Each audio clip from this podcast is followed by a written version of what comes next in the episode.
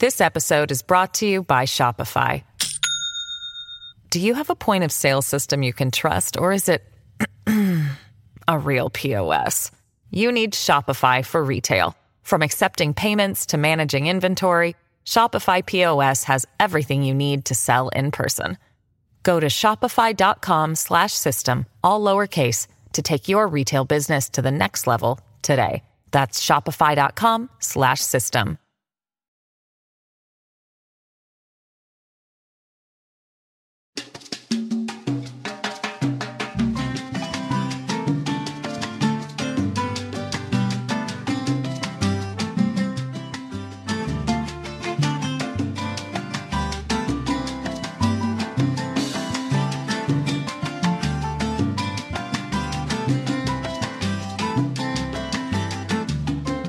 Buenos días, buenas tardes y buenas noches. Bienvenidos a Críticas con Café. Qué bueno que estén con nosotros. Hoy, hoy es miércoles, junio. Con Dios siempre en vuestras mentes y en nuestros corazones, los saludamos desde la capital de la República de Honduras, Tegucigalpa y Comayagüela, que conforman el municipio del Distrito Central. En cualquier parte del mundo seguir Críticas con Café. Estamos por LTV y estamos por www.ltv.hn. En cualquier parte del mundo nos puede sintonizar. La bienvenida para don Guillermo Jiménez y otras hierbas. Buenos Eso, días, Guillermo. eh, eh, eso, Un placer eh, eh, saludarlo. eso de don. Es Don como, Guillermo. Es como una, ¿No te suena? Es como una herencia española. Sí, don. ¿Verdad? Es, es- es un, es un término que se utiliza de- por respeto, no es por vejez. Te, te aclaro que hay unos que se enojan cuando le digan don. No me diga don, hombre, que ya estoy viejito. No, no, no. Es un término de la realeza. Ponerle así como dicen en, Pero- en- pero yo así que- como dicen en Londres, Sir, Sir Pero, Guillermo. pero yo que soy de las calles polvorientas de Tegucigalpa y de Mm. Comayagüela, pertenecería a la realeza, o quizá a la calle real, ¿verdad? Así dicen, Hermano, qué honor. Así dicen los políticos. Yo que vengo de las calles polvorientas o que me enlodo los zapatos cuando ando en campaña. Así Hermano, bien. qué honor, No, pero qué, qué- qué honor, qué honor saludarte y por supuesto con profunda gratitud a todos nuestros televidentes que nos permiten entrar a sus espacios sagrados. Escucharnos ya es bastante para nosotros. Esperando no hablar tonteras, sino hacer aportes O conceptuales o tonterías. Tonterías. ¿Verdad? Eh, hacer aportes conceptuales, constructivos, que nos ayuden a dar un salto cualitativo entre nuestra conciencia ingenua a una conciencia crítica. Conciencia crítica. El Banco Mundial se reunió con la Presidenta de la República y el Gabinete Económico y ha puesto a disposición, entrando en materia ya en Críticas con Café, la parte económica, financiera, que es importante para cualquier administración y no digamos esta, que encontró, eh, si se puede utilizar el término, en harapos la administración pública. Los del Banco Mundial han dicho Quebrada, hermano. que hay una disposición de 550 millones de dólares, de 800 que estaban en la cartera de crédito, lo que significa que Honduras no es que va a tener acceso inmediatamente, sino que tiene que cumplir los requisitos que se necesitan para ir desembolsando. Y ese dinero quizás le sirva para... ¿Para qué sirve el dinero que consigue? Para pagar, para pagar sueldos, salarios. Y, y- y no se puede decir, eh, de esos 550 millones que están disponibles de la cartera del Banco Mundial, vamos a, a invertir eh, 250 para, para generar empleo. Tú has, tú has hecho uso de un concepto, el dinero para qué sirve. Y si el dinero no sirve, no sirve, en realidad debes facilitar procesos constructivos que busquen el bienestar de, de la nación, de los ciudadanos, de todos. Y por supuesto que cualquier cantidad, si se sabe administrar con el fin de construir, sirve, hermano. Así que Ojalá que los administradores hagan uso racional, discreto, eh, muy considerado para capitalizar, canalizar los pocos o muchos recursos que tenemos acceso. ¿Por qué es importante haber logrado firma o acuerdo, acercamiento con el Fondo Monetario Internacional? Porque el Fondo Monetario Internacional es la llave para otros organismos, como el Banco Mundial, como el Banco Interamericano del Desarrollo. Y después otras instituciones de, eh, de financiamiento externo que sirven para es fortalecer las finanzas de un país. ¿Se podrá, vivir sin, el, ¿Se podrá vivir sin el Fondo Monetario Internacional? Hay unos que han vivido, pero han vivido de mala forma. Ajá. por ejemplo, vos ves allá a, Cuba. Cuba ha vivido sin el Fondo Monetario, pero mira qué vida la que tienen.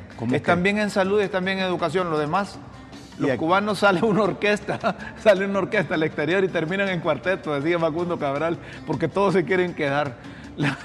Los, cubanos que viven en ese país no han experimentado lo que es la democracia, lo que es estar hablando de tú a tú con Guillermo Jiménez y compañía.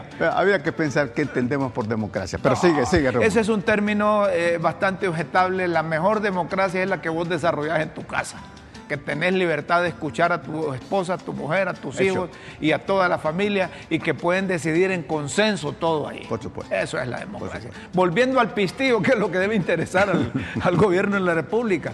Eh, cuando se dice que, encontraron la administración quebrada, y cuando salió la secretaria de, Finanzas, Rixi Moncada, diciendo, miren, es un desastre esto, ahí nomás se subieron eh, las tasas de los préstamos que teníamos, de los compromisos que teníamos. Eh, una funcionaria debe tener mucho cuidado con la terminología que usa, porque si tiene un discurso, es la fregada de, un, de, de alguien que está en la finanza o en el Banco Central. Si tiene doble discurso o triple discurso, si tiene uno para consumo interno, otro para los organismos internacionales y otro para quedar bien con su propio gobierno, ahí es un fracaso. Porque los representantes de los organismos internacionales de crédito no hacen diferencia entre el discurso interno y el externo. Si viene una funcionaria como Rixi Moncada y dice, está quebrada la administración, paran las orejas y aumentan las tasas de los préstamos que tienen, solo por un una terminología utilizada. Bueno, en comunicación hasta, como decía un amigo, hasta un pujido, tiene, tiene significado. Lo que queremos significar es que el, el Banco Mundial estuvo don Julio Jaramillo, que representa a ese organismo a nivel de Latinoamérica en la eh, vicepresidencia, se reunió y, dijo que hablan el mismo lenguaje con los funcionarios del gabinete económico, que tienen mucha coincidencia en las prioridades con el gobierno de la presidenta Xiomara Castro, que el Banco Mundial es una entidad fundamentalmente orientada a reducir la pobreza y fomentar el desarrollo económico. Y esto lo dijo Luis Felipe Jaramillo quien es el vicepresidente del Banco Mundial para América Latina. Estos términos eh, si le dan la acogida que se necesita por parte del gabinete económico, puede traducirse en beneficio,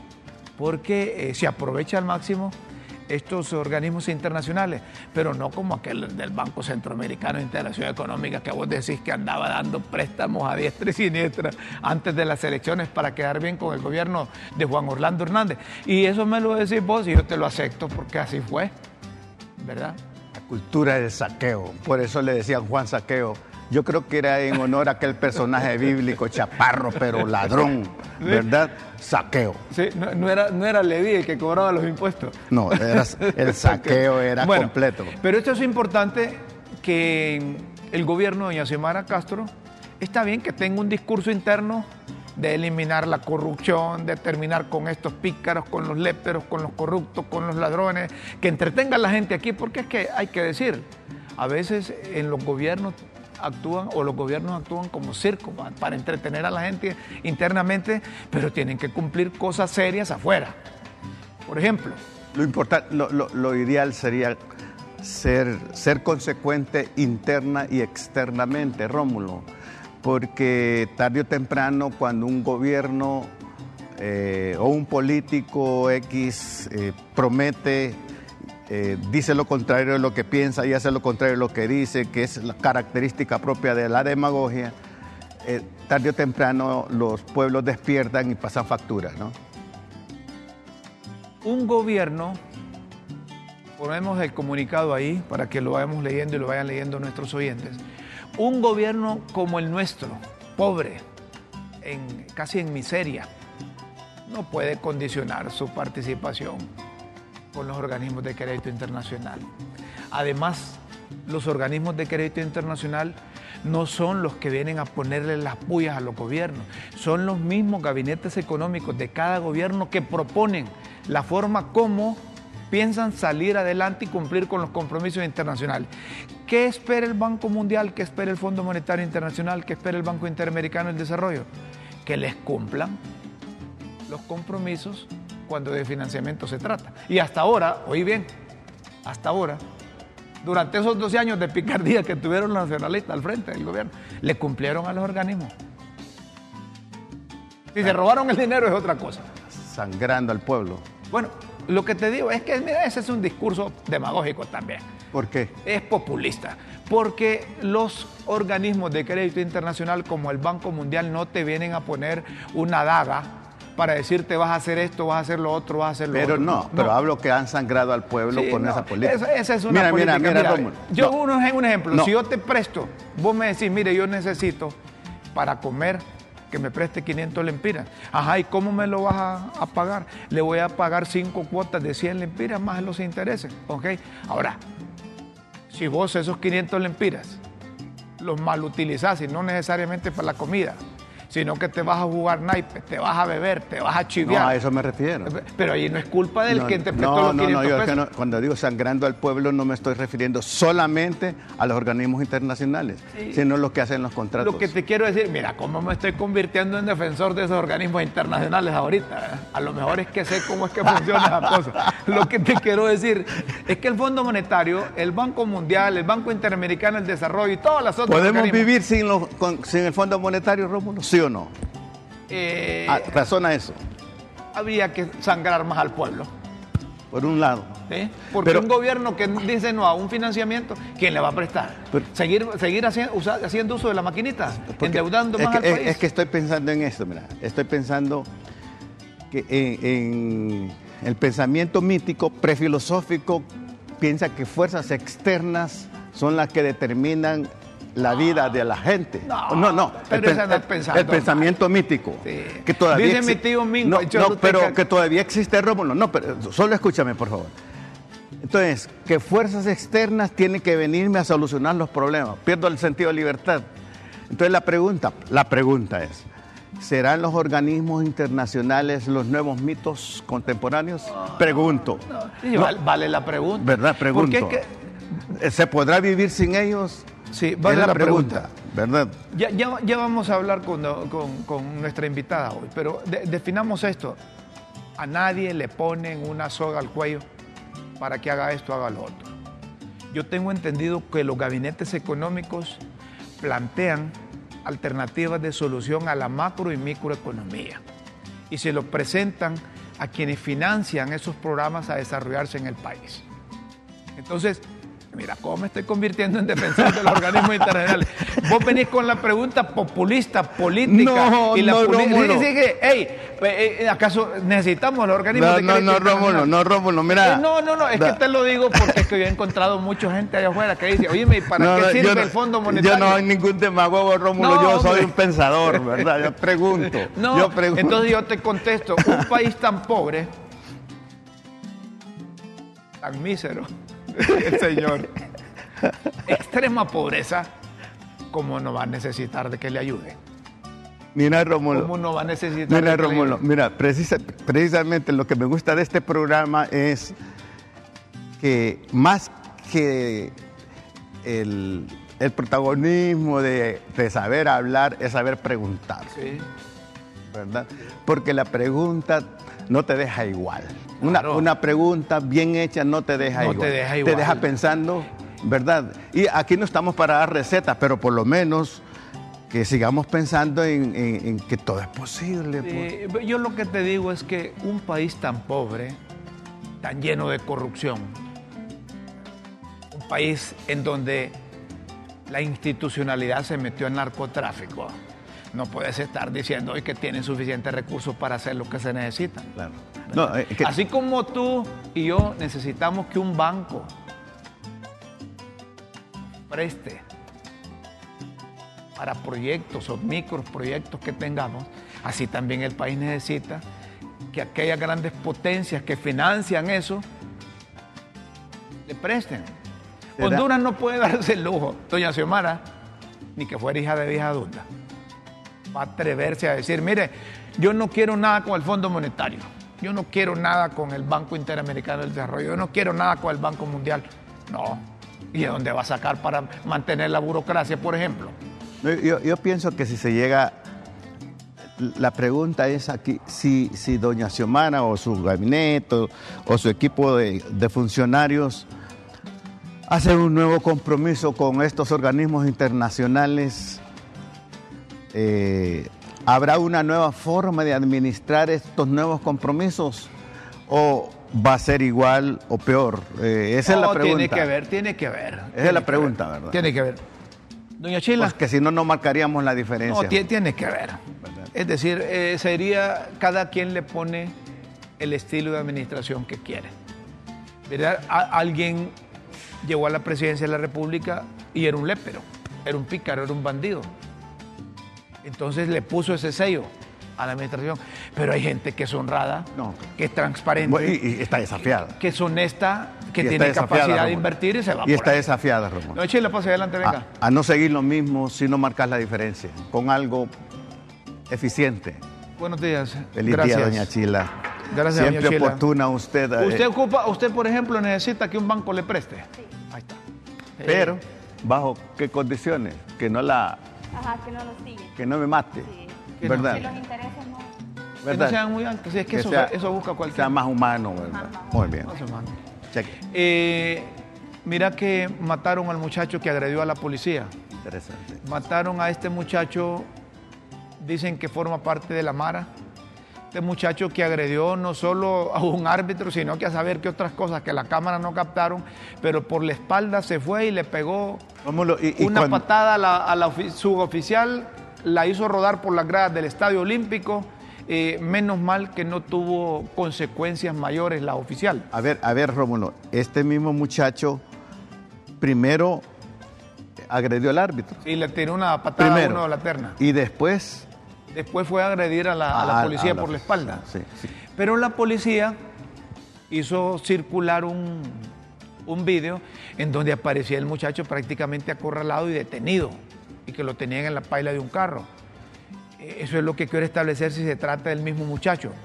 Porque ayer decían que este muchacho, eh, este muchacho iba para un medio de comunicación para entregarse pero la policía argumenta que no iba con familiares y luego que corroboraron dicen que, formaba parte de, la, de la Mara Salvatrucha. De la MS. De la MS. 13. Y que, no, de la MS 13, sí, el Mara Salvatrucha 13.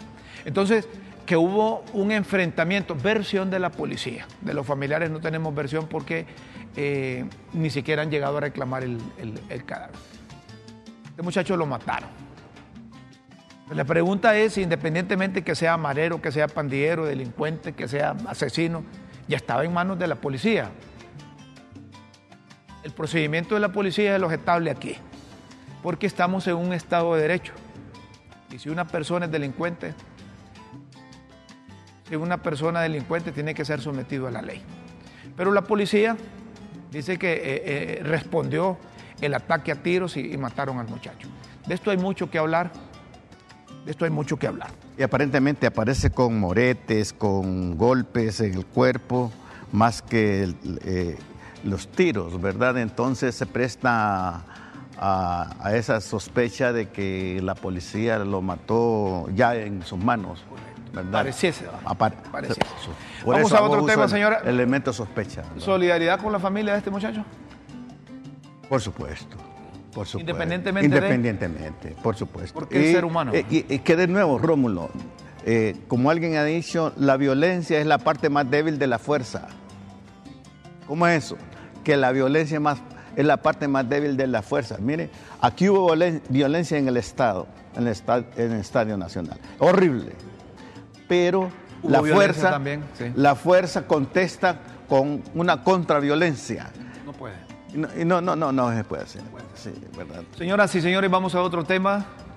La residente de las Naciones Unidas, Alice Shackelford, publicó en su cuenta de Twitter una terminología que es importante que la conozcamos nosotros aquí en Críticas con Café. Este tweet de Alice Shackelford quizá coincide también con el tuit de la Embajada de los Estados Unidos acreditada ante Pueblo y Gobierno de Honduras. ¿Por qué queremos eh, eh, que ustedes conozcan esto? Porque estamos en el marco de la del proceso de selección de 45 representantes para que vayan al Congreso y de ahí se elijan 15 miembros de la Corte Suprema de Justicia. Hablamos de, de profesionales del derecho. Pero hay una junta nominadora aunque la elección es el próximo año, pero están siguiendo la ley que a partir de junio tienen que eh, los que nominan presentar los nombres de quienes van a integrar la Junta Nominadora. Pero dice Alice Shackelford, los cuatro principios del Estado de Derecho. Uno, respeto de la ley. Dos, separación de poderes. Tres, repito el dos, separación de poderes. Tres, respeto de derechos y libertades fundamentales. Cuatro, legalidad de la administración. Legalidad de la administración. El Estado de Derecho es crítico para el desarrollo sostenible, paz y seguridad de derechos humanos. O fundamental, es fundamental. Este es el tuit de Alice Shackelford. Pero compartimos también el tuit de la Embajada de los Estados Unidos, acreditada ante pueblo y gobierno de Honduras. Sí, ahorita vamos, eh, solo póngame el tweet de ahí para que entremos con la, invitada especial que tenemos. El objetivo compartido de Estados Unidos y Honduras es de ver una selección y elección inclusiva, transparente y apolítica de los próximos magistrados de la Corte Suprema de Justicia de Honduras. Transparencia y lucha contra la corrupción. Es el tuit de la Embajada de los Estados Unidos.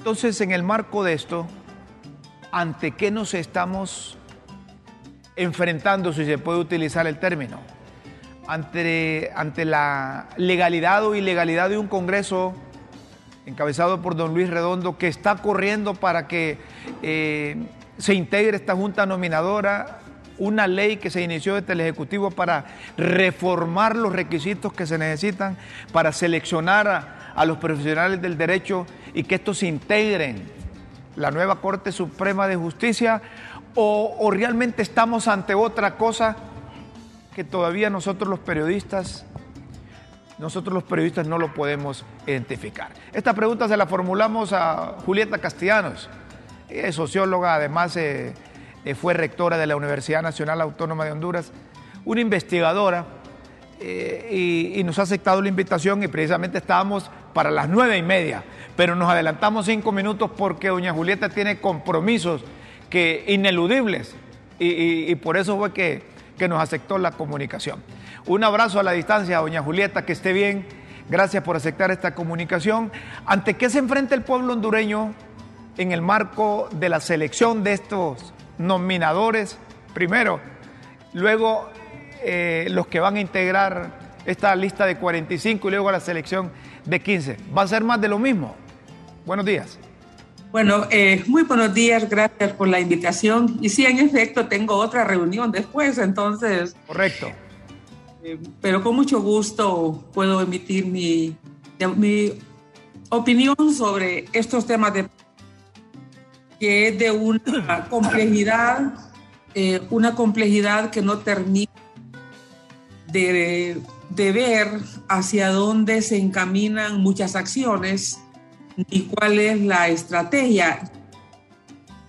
Eh, todos o la mayoría de nosotros eh, no terminamos de comprender por qué continúa la Junta Directiva Nacional en las condiciones de aquel 25 de enero eh, que se nombró y todo lo que ha seguido posterior porque si bien entendimos la complejidad de, una división en libre, una división que continúa todavía y los dos, los dos grupos reunidos en diferentes espacios físicos, eh, los dos grupos con, con, con grandes cuestionamientos, la convocatoria, otros presentes, etcétera.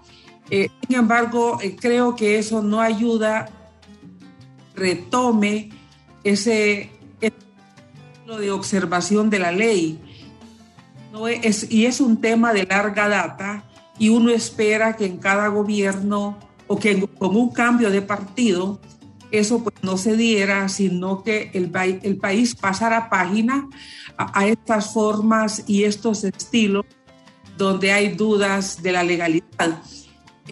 Lamentablemente eh, continúa y, todos esperábamos o creímos, tal vez ingenuamente, porque no, no conocemos los entretelores del poder, una vez que los diputados estuvieran reunidos en el Congreso Nacional, las tres bancadas mayoritarias, se iba a proceder a una elección tal y como lo manda la ley.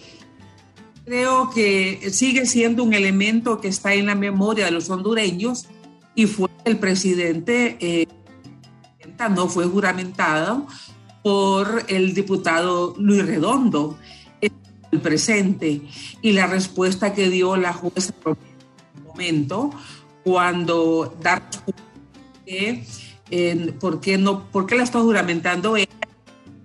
Juramentar, ¿por qué no puede llamarlo presidente del Congreso? Yo creo que a, a, a ratificar lo que ya estaba en el imaginario colectivo e independientemente que el diputado Redondo le disguste que uno haga alusión a este, a este acontecimiento que desde mi perspectiva es lamentable y él no se lo merecía porque él merecía ser o él merece ser, ser presidente sin ningún cuestionamiento, pero por alguna razón el PCH aceptó estar en esa circunstancia que lo vuelve vulnerable a él y al partido también.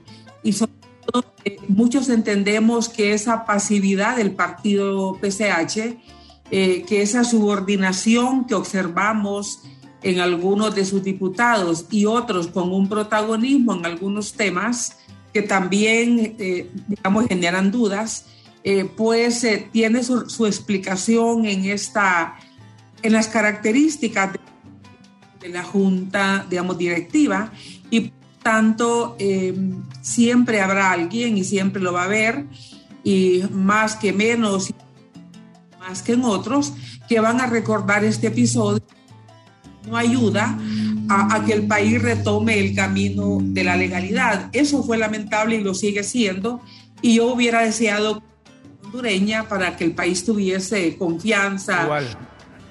This episode is brought to you by Shopify. Do you have a point of sale system you can trust, or is it a real POS? You need Shopify for retail. From accepting payments to managing inventory, Shopify POS has everything you need to sell in person. Go to shopify.com/system all lowercase to take your retail business to the next level today. That's shopify.com/system. habilidad que la elección fuera en otros términos. Igual, nosotros también. Es la, la idea y el espíritu de este programa que las cosas se hagan en el marco de la ley respetando el Estado de Derecho y respetando la Constitución de la República. Y reiteramos esto, no sé si usted coincide con nosotros, no es que estamos en contra de Luis Redondo. Exactamente. es que estamos en contra del procedimiento que se utilizó porque todo lo actuado, todo lo actuado está viciado, partiendo de la elección de la Junta Directiva del Congreso. Pero haciendo aparte esto, que quizás haya por ahí alguna salida, porque dicen los políticos, así como hacen las cosas en el Congreso, las deshacen. Pero ya van tantos meses y hasta ahora no han mostrado una voluntad para superar eso porque creen que las cosas están bien hechas. ¿Hacia dónde nos lleva el Congreso? Este Congreso cuyo presidente y junta directiva es de facto por lo que hemos hablado. Con relación, con relación a la elección de la, de la nueva Corte Suprema de Justicia, que por ahí debemos de empezar también para tener un mejor país. Bueno, eh, solo para concluir episodio anterior, yo creo que también nos, nos disgustó mucho eh, ver que sectores de Libre no querían cumplirle al PCH lo que habían pactado. Y nos pareció bien que la presidenta eh, fuera la primera que saliera a defender la alianza.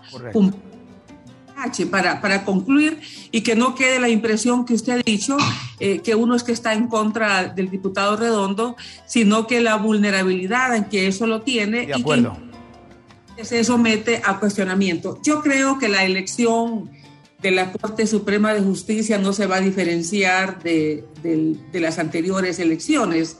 eh, al margen de, de los, eh, de lo que hoy se esté haciendo, de lo que se esté planteando. Y, y, eso, y eso tiene, eso va a ser complicado. Yo, yo, creo que va a ser uno de los momentos, unos momentos de gran crispación en el país, eh, política eh, interpartidaria y probablemente hasta el interior de la alianza. Eh, porque eh, por más que ellos digan que no van a negociar cargos, que no van a negociar eso es, eso es impensable en todas las democracias, en todos los gobiernos, en todos los países. Para eso es, para eso la, las elecciones lo que, lo que demuestran son las cuotas de poder que tiene cada partido político, eh, digamos que compite. Y hay partidos que en una elección tienen una alta cuota de poder, de acuerdo, y el poder está en el Congreso Nacional. Eso tampoco hay que, hay que des, desmeritarlo. Eh, si bien el Ejecutivo, ser un régimen presidencialista, eh, tiene mucha influencia, no, no, no significa que, le, que el legislativo, eh, sobre todo en estas circunstancias donde el Partido Liberal, no, perdón, el Partido Libre no, no tiene una mayoría simple, pues eh, el, el, la necesidad o la obligación de dialogar entre ellos eh, se, vuelve, se vuelve indispensable. De lo contrario, van a caer en lo que han hecho hasta ahora, estar en, en los insultos, en las descalificaciones y, digamos, y retirarse unos de las, de las sesiones, como ha hecho el Partido Nacional en algunos momentos, y el Partido Libre, digamos, aprobar sin quórum eh, las lo que aprueban. Y eso lo que lleva al país realmente es una, a una situación de ilegalidad. Eh, en este caso de la, de la elección de la Corte Suprema, a mí me, me, me parece que, que, están siendo ingenuos algunas personas, eh, digamos, que creen que, que, la elección se va a dar con otros parámetros para el caso. Eh, lo que, lo que quieren eh, abolir con, con, esta reforma, que es el hecho que los gremios, que al que los 15 grupos proponentes, eh, o, o, 10 grupos proponentes, no recuerdo exactamente en este momento. Son siete. Siete, son, son siete los grupos que proponen. Que proponen, correcto. Son siete, okay. aparecen trabajadores, aparecen las facultades de, de ciencias jurídicas, de aparece ciencias jurídicas, los empresarios. Al, sí, el COEP, sí. empresarios, todos esos, son siete grupos. Sí. Además, la clase trabajadora, sociedad civil, ¿verdad? Eh, ellos proponen. Sí, y, y, eso, y eso nunca hizo que la elección fuera, digamos, diferente. Yo, yo quiero recordar el entusiasmo de organismos de sociedad civil que en su momento llamaron asambleas para que de ahí salieran eh, las nominaciones y eran unas guerras internas de sociedad civil también, porque cada quien quería tener su representante. Sin embargo, cuando, cuando estas personas pasaban a la comisión, eh, a, la, digamos, a la comisión que evaluaba estas propuestas y que tenía que remitir los 45 los dejaban al, afuera, sí. al Congreso Nacional, ahí venía un, un, segundo y comenzaban los cabildeos al interior de, eh, de las organizaciones. Entonces, eh, esta forma de proponer que se suponía iba a liberar a los, eh, a los políticos o a los aspirantes, mejor dicho, a, la, magistrados a la Corte Suprema de Justicia de, la, de los partidos políticos no fue tal. Eh, yo recuerdo inclusive, eh, y, en esto quiero hacer énfasis, allá por el, por el 2004, 2005, dos, en esa elección donde las mujeres, eh, las organizaciones, digamos, de mujeres tuvieron mucho protagonismo para tener, digamos, candidatas.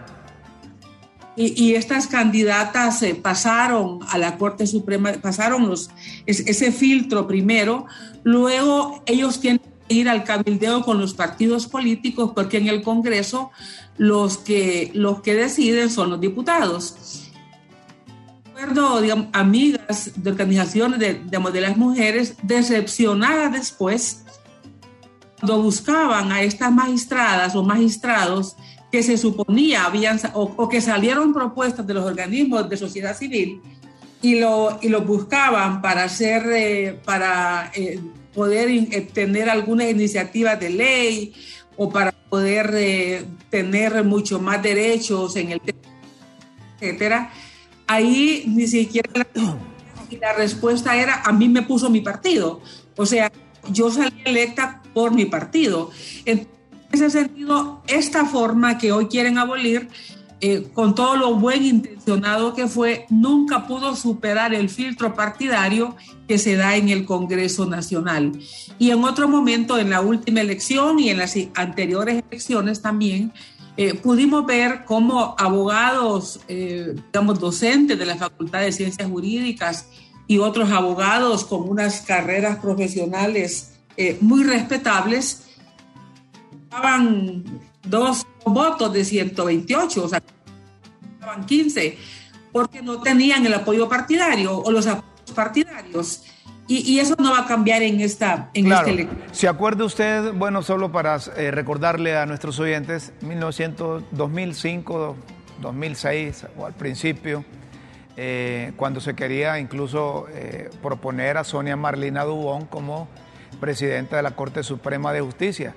Y ahí recordamos que parecía que, estaban cantando lotería la selección de los, eh, de los magistrados en el, en el Poder eh, Judicial, porque eh, no estaban bien definidos los votos. Pero en el marco de esta elección de la nueva Corte, el Congreso, no sé si es que se ha adelantado o quiere tener su propio Ministerio Público, le pasa y le otorga mediante reforma la acción penal al de la UFERCO y algunos ya han empezado a decir que, se están preparando porque no va a haber un respaldo político para la Sisi en, para que funcione u opere la Sisi en Honduras. ¿Qué relación podemos establecer desde su punto de vista, licenciada Julieta Castellanos, esta reforma para otorgarle la acción penal a UFERCO, la llegada o no de la Sisi y la elección de los magistrados? de la Corte Suprema de Justicia. Bueno, eh, solo voy a concluir con, con, la parte de la Corte Suprema y luego paso a las siguientes, a las siguientes preguntas, si es que tenemos todavía un poco de tiempo por parte suya. Bueno, eh, en ese sentido, eh, creo que ahora que hay tres partidos, ah, porque antes teníamos una división de 8-7, dependiendo quién, quién ganaba, eh, más diputados en el Congreso Nacional. Hoy, obviamente, lo que, lo que se espera, lo que se supone y lo que probablemente pase, van a ser eh, eh, tres grupos parlamentarios. Había que ver el PCH si va a reclamar algún diputado, algún, algún eh, magistrado. Pero sin lugar a dudas, aquí va a ser el centro de la disputa, porque ningún partido tiene mayoría en el Congreso Nacional como para que tenga mayoría en la Corte Suprema de Justicia. O sea, me refiero. Eh, si bien es cierto, libre es mayoría eh, con 50, pero eso en una distribución de cuotas de magistrados no le da para ocho magistrados. Y el Partido Nacional difícilmente eh, va a querer que Libre tenga ocho y, luego distribuirse los siete entre los demás. Entonces, y el Partido Liberal igual va a reclamar su, su, su, magistrado, como ha sido siempre porque estamos con los mismos políticos. O sea, el tema es que eh, se quiere hacer cambios teniendo a los mismos políticos de protagonismo, con los mismos conceptos del poder, con los mismos conceptos de la democracia. No se puede tener democracia sin que haya dirigentes realmente, eh, digamos, demócratas. Lo, lo, que tenemos son tíos eh, de diferentes eh, tintes, tintes, digamos, o matices políticos y su concepto, digamos, de poder es distribuirse, esto es mío, las instituciones son mías y es lo que hemos, estado viendo también en estos, en estos primeros meses. Y ahora paso con, con su última pregunta. Eh, de la, de la UFERCO, la CICIC y los poderes que han dado al UFERCO, me he estado leyendo, leyendo todos los comentarios y creo que los abogados no nos ayudan a una claridad. Porque, porque hemos encontrado, digamos, opiniones contrarias de abogados que respetamos mucho y que los hemos visto con mucho optimismo eh, respecto a, a, la UFERCO y que valoran que es una gran decisión para fortalecer el Estado de Derecho. Pero hemos oído también otros abogados que igual respetamos mucho, como el presidente del Colegio de Abogados, que tiene una opinión contra una opinión muy amplia, muy, muy ética además, porque eh, eso, eso, esa opinión de él estaría yendo en contra de la, de la posición de Libre. Y, entiendo que él es simpatizante o es miembro de este partido, lo que habla muy bien con él, de él, porque eh, significa que su posición partidaria no lo, eh, no, lo, no, lo, no lo coloca por encima de sus conceptos jurídicos, no lo coloca por encima de, de, su, de su formación de abogado constitucionalista. Hemos leído también la, en, la, en la tribuna en línea, creo que fue, eh, he leído la, la opinión que le hacen al, al, al, director de ambos de la UFERCO y dice, nosotros seguimos igual, eh, tenemos un jefe inmediato que es el director de fiscales y luego sigue, eh, vamos a obedecer siempre la constitución y esto aprobado es básicamente lo mismo que ya teníamos. Todavía no he hablado con amigos abogados que, con los cuales yo pueda dar una dimensión completa a esta, a esta eh, declaración del abogado Santos. Eh, pero eh, me ha parecido interesante, no, no, no, dice, no dice y no sé si dice seguimos igual porque aún no ha sido sancionado por la presidenta de la República y no ha sido publicado en la Gaceta, lo que ha aprobado la, digamos, el Congreso Nacional. Así que yo estoy todavía esperando sobre la UFERCO a ver, a, eh, llegar a, a, comprender con más profundidad esas diversas opiniones que han dado eh, los abogados. Y, y, sí creo que, que, que, no, que no es así como lo plantea el abogado Orellana, que ha dicho que los que están en contra es porque avalan la corrupción en absoluto. Yo creo que las ejecutorias de uno en su vida privada y en, y en mi desempeño público nada, nada tiene que ver con corrupto ni con corrupción. Nosotros en la universidad se ejecutaron más de 5 mil millones en obras en mi periodo, eh, todo de presupuesto interno, ningún préstamo de ninguna institución, todo lo que se hizo en, en, en logros y en avance fue porque se manejó de forma transparente ese 6%, así que nada que ver con eso. Y yo, yo más bien eh, digamos, invitaría a que no se estigmatice, eh, que no pongamos como Reagan en su momento, eh, el que no está conmigo está, está contra mí o, como, o como Trump, ¿verdad? Porque no es, así no es la democracia. digamos, la, la democracia es para los que tengamos ideas diferentes se nos respete, igual que nosotros respetemos a los que tienen ideas diferentes.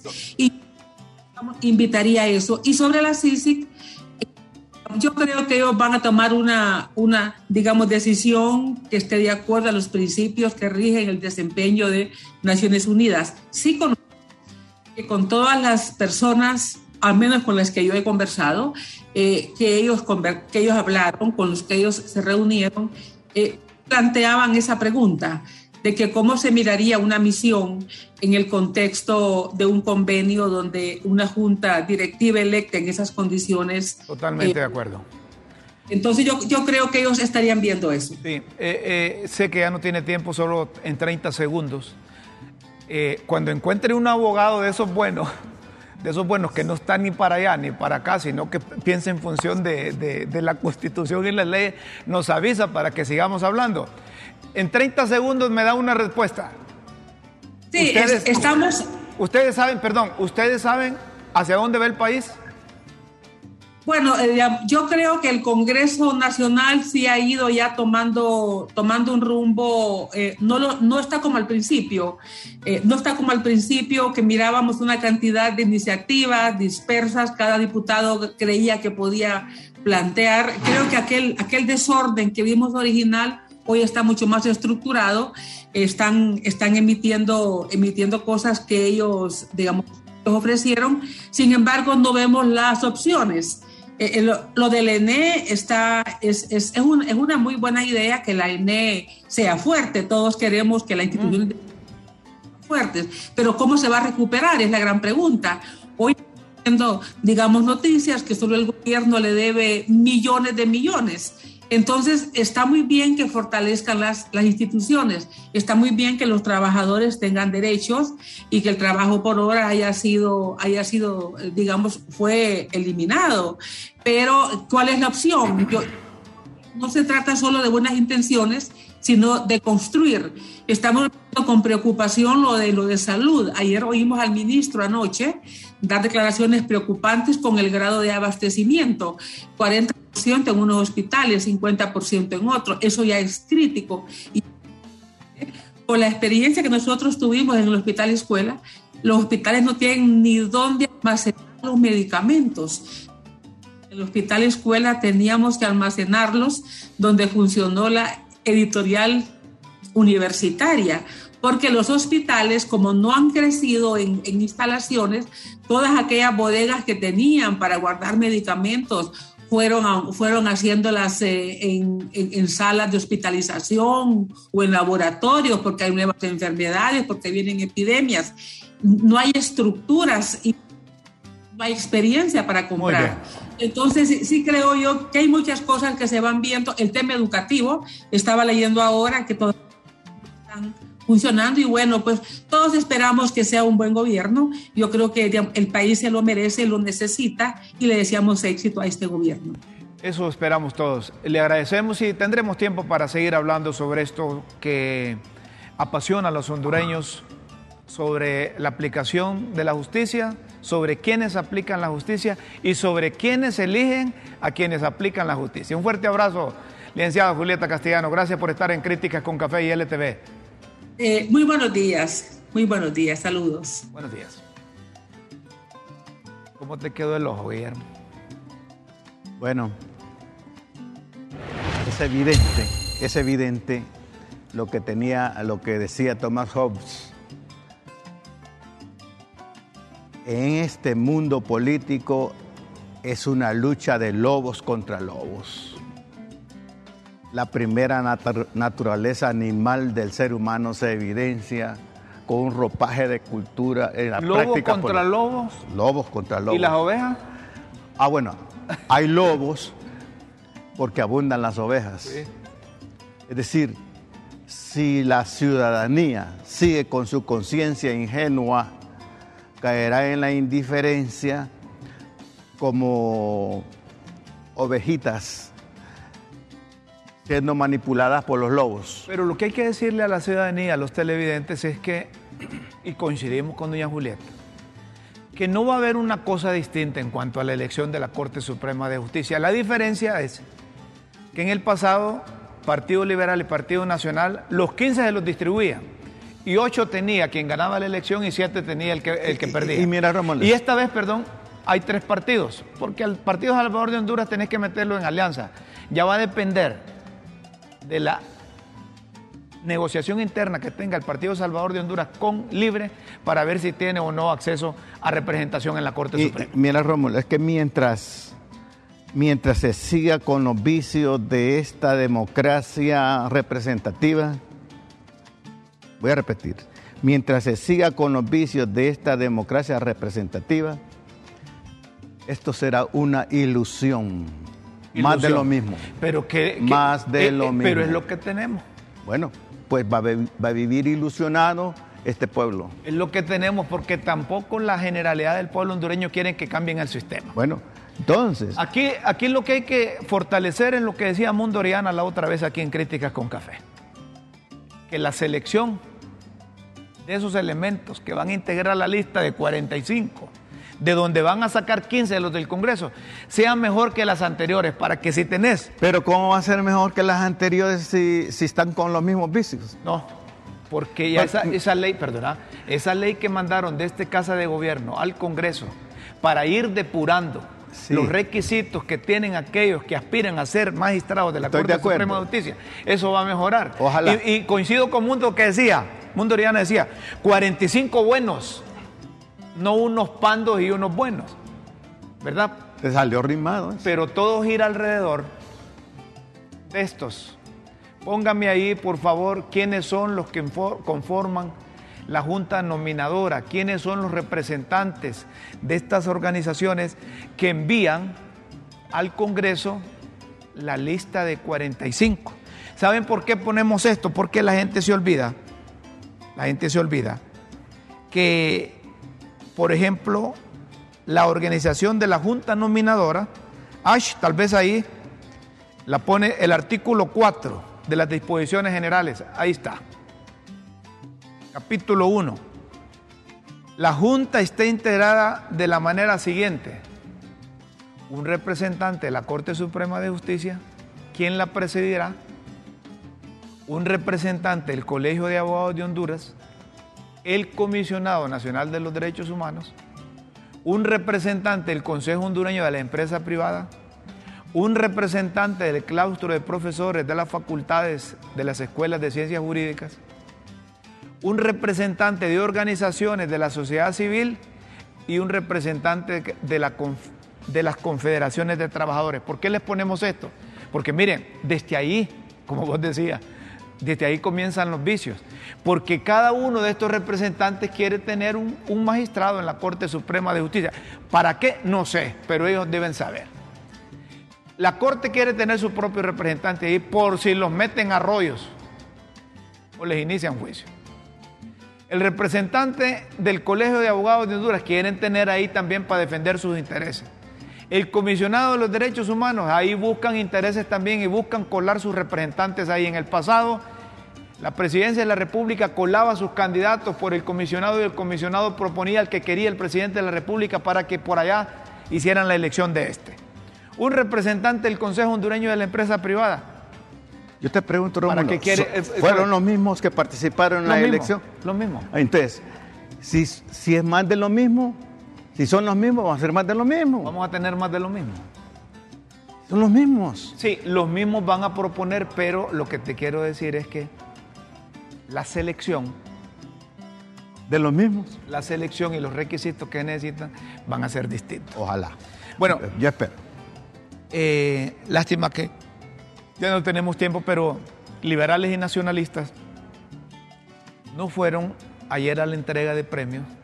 La mayoría de liberales, unos liberales sí fueron, porque estaban en contra de la forma como un ministro asesor en comunicaciones trató a una diputada. Y yo creo que esto esto debe llamar la atención a la clase política. Debe llamar la atención a la clase política. Muchos de los comunicadores que recibieron el premio lo tienen bien merecido. Felicidades a ellos, felicidades a, los, a la familia de estos.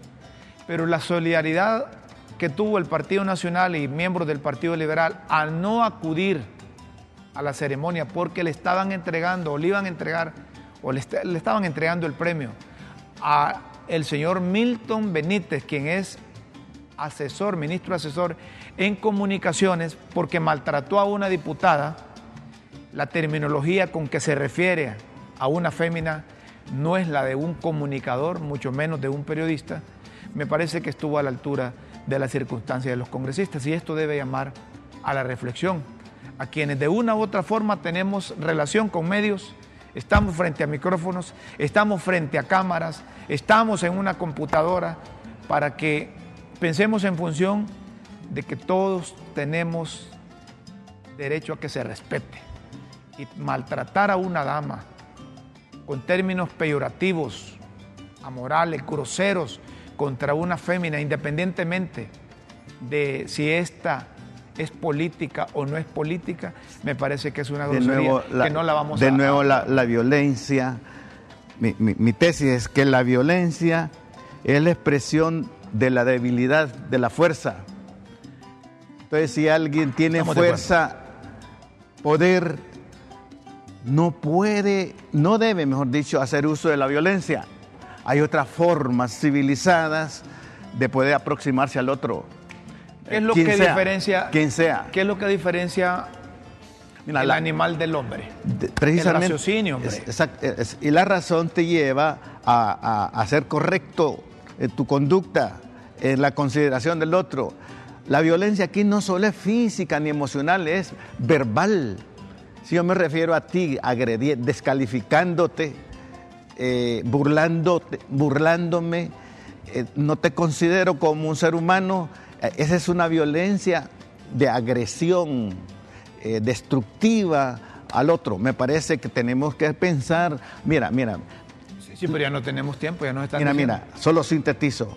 Necesitamos cultivarnos en la cultura de la paz. De la tolerancia. Totalmente de acuerdo contigo. Señoras y señores, aquí nos dicen que el tiempo de críticas con café ha finalizado. Les dejamos esta pregunta. ¿Creen que Beatriz Valle, diputada del Partido de Libertad y Refundación, que fue expulsada de este instituto político, debe organizar su propio partido? Esta pregunta la vamos a, le vamos a dar respuesta mañana aquí en Críticas con Café a partir de las 9 de la mañana en LTV. ¿Ah? Críticas con café y las redes sociales. Beatriz, Beatriz es completa. Mañana. Señoras y señores, tenemos que irnos. Pasen un feliz miércoles con Dios siempre en vuestras mentes y en nuestros corazones. Buenos días, buenas tardes, buenas noches.